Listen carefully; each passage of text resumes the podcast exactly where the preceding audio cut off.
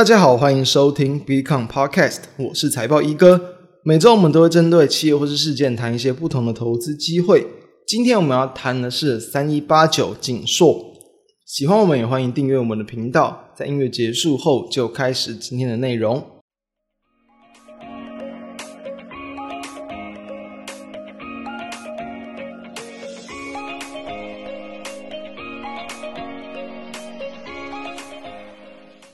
今天我们来聊景硕。那景硕它就是在做这个软硬质的这个 IC 载板的一间公司哦。那主要的客户就是大家应该是耳熟能详的，包括像高通啊、博通啊，然后像这个 TI 等等，就是各个这个国际的一个晶片大厂。好，那其实原本呢、啊，在我们要去选择这间公司来聊之前呢、还没有发生七月二十八号这种。ABF 载板三重都直接去灌压到跌停的这个事件，所以当然我们本来是也是比较偏向看好，认为它是有一些呃反弹的空间跟机会。那当然了，我们要先各位来去了解一下，为什么在录制时间今天哦，这三档这个 ABF 相关的这个个股会这么的弱势？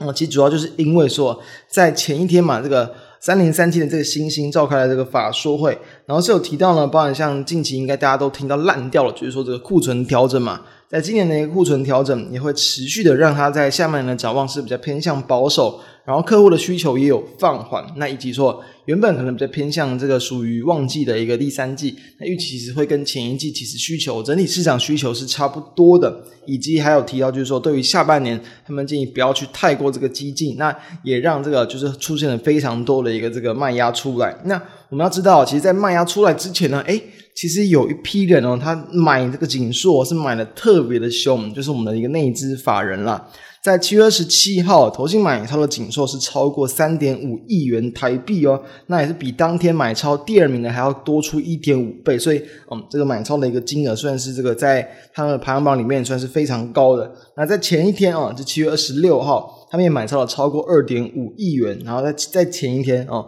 也是买超了超过一点五亿元，等于。几乎是一天比一天那个多花一亿元砸进去。那在最近在连续四个交易日哦，这个内资就找了大约十亿元左右的这个金额在这个景硕身上。那当然，嗯，可能就整体市场流动的资金不算很多，但其实哦，它已经是在这几天哦，在内资的一个买超排行榜里面就非常这个就是非常买超量非常大的一档个股。所以哦。当然，就是说你不是用这种，比如说连续可以让股价连续几天锁死，或者是说你真的是该行业、该产业非常洞见观瞻，然后有呼风唤雨能力的一些这种可能市场大佬等等买进去，其实通常对于股价没有太多的一个作用。但其实我们就会知道嘛，其实投信就是也是会有看错，或者说他们选错时机的时候，为什么？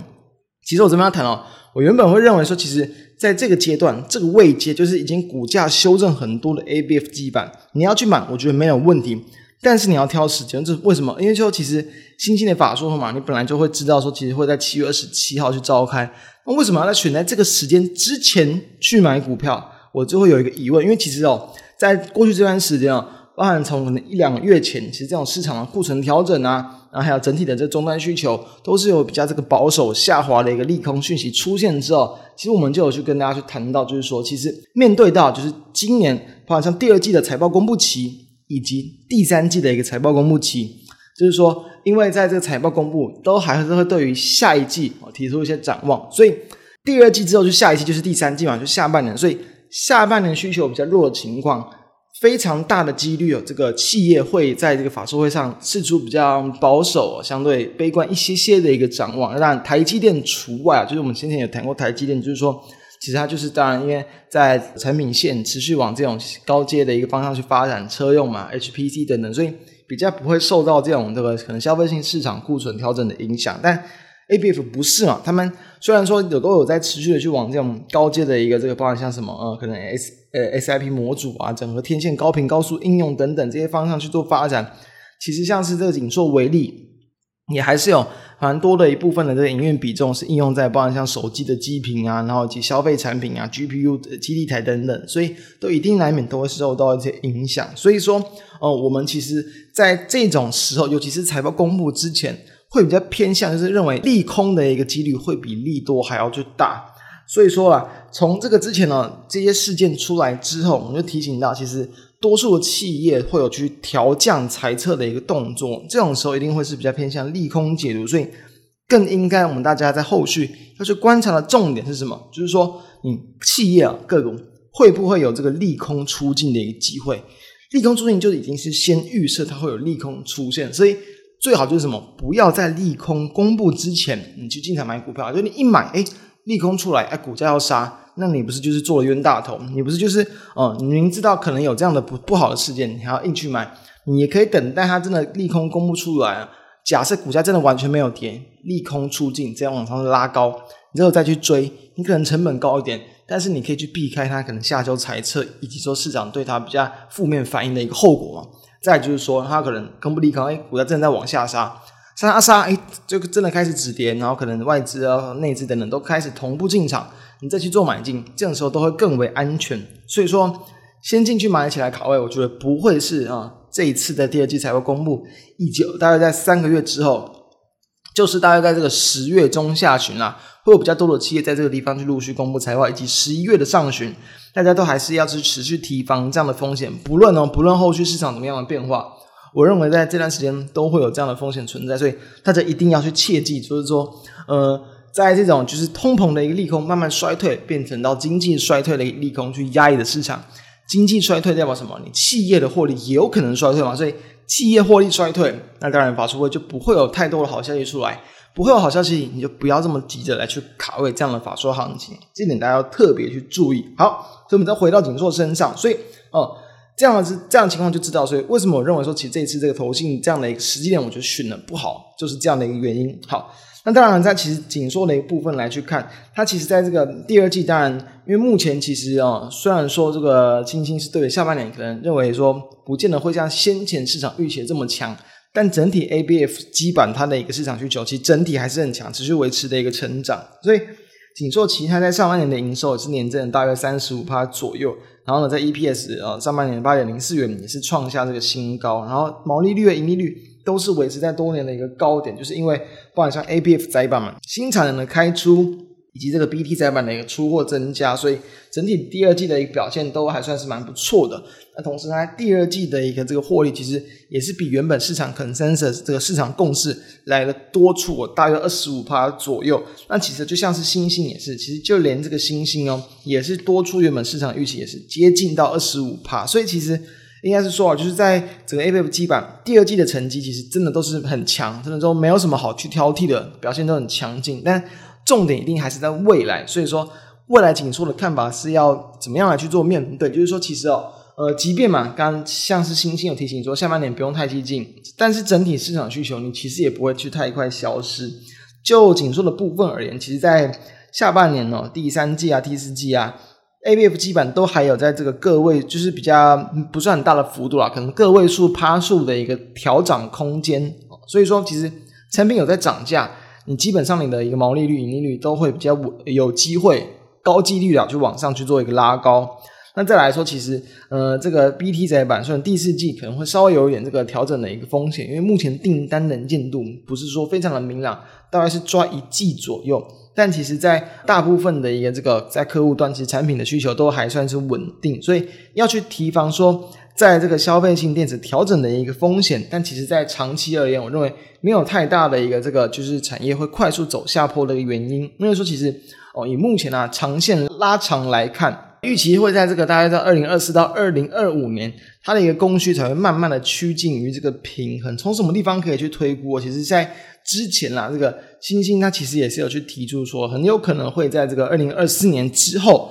把它的一个配息率再去拉得比较高。什么意思？你公司嘛，假设这个产品在一个供不应求的状况，你一定是把大部分的资金跟获利拿去，比如说做产线的一个投资嘛，是扩增产的嘛。所以，它假设它之后。它的一个配齐率没有要维持的那么低，哎，发给股东的更多代表什么？代表就你没有要再去更加的来去增加你的一些投资啊、设厂啊、资本支出等等，所以呃，预期的目前整个，尤其是目前整个 ABF 载板的一个市场结构来去看，也预期大约是在二零二四、二零二五年才能慢慢的这个这个供供给开始去超过这个需求，所以其实现阶段我认为其实市场。当然早就已经提前去反映说，因为之前真的是涨太凶，因为 ABF 基板真的是这个目前大部分电子产业之中，其实呃整体成长非常强劲的一块，所以股价当然也会更有机会去领先它的一个产业的下滑来去做反应。所以我认为这段时间，尤其从今年以来，股价其实已经反映了这个不少，尤其在这个第二季、第三季的一个时间。那从它的一个方向来看，就是说到那个时候，就会有很多厂商的这个新产能会去这个开出。你新产能持续的开出，那一定是供给会越来越越来越多。但是呢，在这二零二五年之前，我认为啊，其实还是会有很过程之中会有很多的一些利多出现，包含像什么不同领域啊，然后对于 ABF 基本拉货力道还是很强劲，又或者是说，其实过程之中公布的财报其实还是相当的亮眼。我认为在这些过程之中，都还是会很有机会会去激励到这个股价在波段之中的一些这个反弹。那尤其有，其实目前其实呃再去抓这个市场的这个共识啊，像是对于这个景硕在今年全年的一个获利，其实大大概也是可以去抓到这个十五块钱这个以上。所以说对比中，假设假设目前的一个这个股价，其实大约也是在不到应该是一百五十元，不到一百五十元。其实目前本一比低于十倍的状况，认为一定多少还是会有一定的一个反弹空间。我觉得至少到十一十二倍，我觉得都没有太大的一个问题。所以，呃，十一、十二倍的一个呃股价来到，比如说一百七、一百八以上，甚至到两百，我觉得就一个人家长线的一个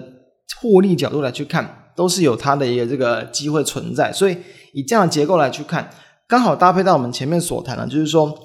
短线上在这种 ABF 相关的这个指标厂，对于下面的展望试出了这个利空，但是这个利空，我认为其实早就已经市场有去担心过、反映过，甚至就是说，其实你可以去预计得到。在这样的一个因素情况之下，短线上当然股价是非常的弱势，不会建议大家去立即的一个接刀。但是当它可能这几天之后，可能没有再连续的跌停，或者是这个大压跌停之后，跌停再次打开，有时候这都有机会去形成一个短线的一个这个买点。那你在买进的时机就要注意到，就不要去这个过度的这个集中，一定是以这个分散、分批进场的一个角度来去来去应对，才会是在这种比较。偏空的一个走势之下，比较适合去做一个逢低承接的一个这个动作。所以啦，在现阶段，我认为说，其实就紧缩来去看，当然可能在整体就是时间拉长来看，一定会有这个产业越来越走下坡，然后呢，甚至在呃第四季啊，甚至明年第一季，还会有部分的一些变数存在。但我认为不会影响到它在呃去年以来这样的一个强劲获利的一个成长。所以我觉得就是你要去。抓到这在过程之中，可能股价慢慢利空出尽啊，然后呢，没有在持续灌压的过程之中，就有机会出现比较大幅度的反弹。大概法人的筹码去观察，我觉得说短线上这这一次的一个杀盘，它反而更有机会形成一个机会，对不对？原本还没有杀盘之前，我们就已经觉得说其实是值得去做介入的。这个时候它再往下杀，我觉得它就会是一个更好的机会。你应该要去更兴奋、更开心，因为股价还有了更便宜的价格。所以这是我们对于景硕在后续投资上的一些看法，提供给大家参考。相关的资料也都会放在我们的 BE.COM 的网站跟 FB 上，然后让大家可以去浏览。那以上就是我们今天跟各位分享的内容，希望对于大家有帮助。我们就下周再见，大家拜拜。